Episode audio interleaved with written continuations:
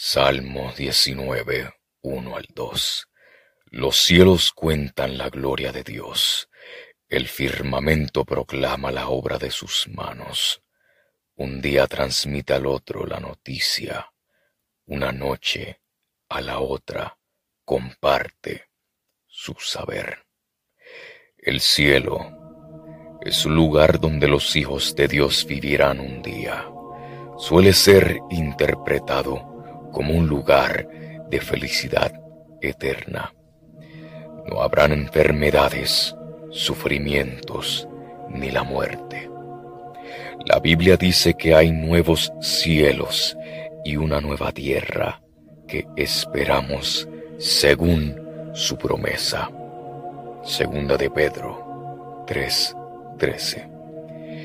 Mediante su reino, Dios cumplirá el propósito que tiene para la tierra y la muerte no será más. Apocalipsis 21, 3, 4. Apocalipsis 20:15.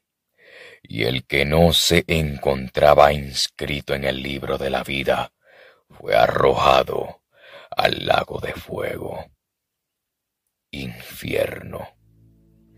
El infierno es el lugar y el estado de castigo y destrucción con fuego eterno para los que rechazan a Dios y la salvación en Jesucristo. Las escrituras señalan con frecuencia que los que están en el infierno experimentan sufrimiento.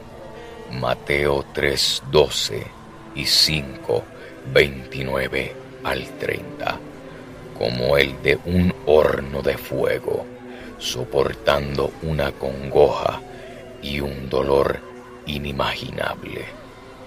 El dolor provoca lloro y el crujir de dientes. Mateo 22, 13, 24, 51 y 25, 30. Aquellos en el infierno sentirán toda la fuerza de la furia de Dios. Apocalipsis 14, 10. Serán atormentados con fuego y azufre. 14, 10 al 11. Por lo que sufrirán sin fin y de forma constante. 11, 20, 10.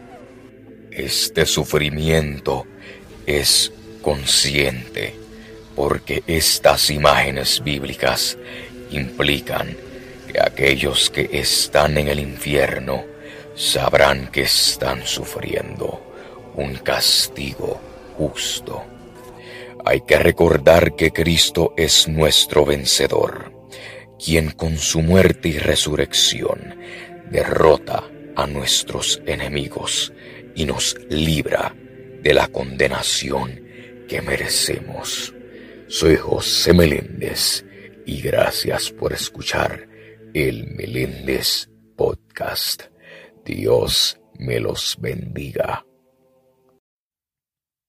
El Meléndez Podcast, disponible en Spotify.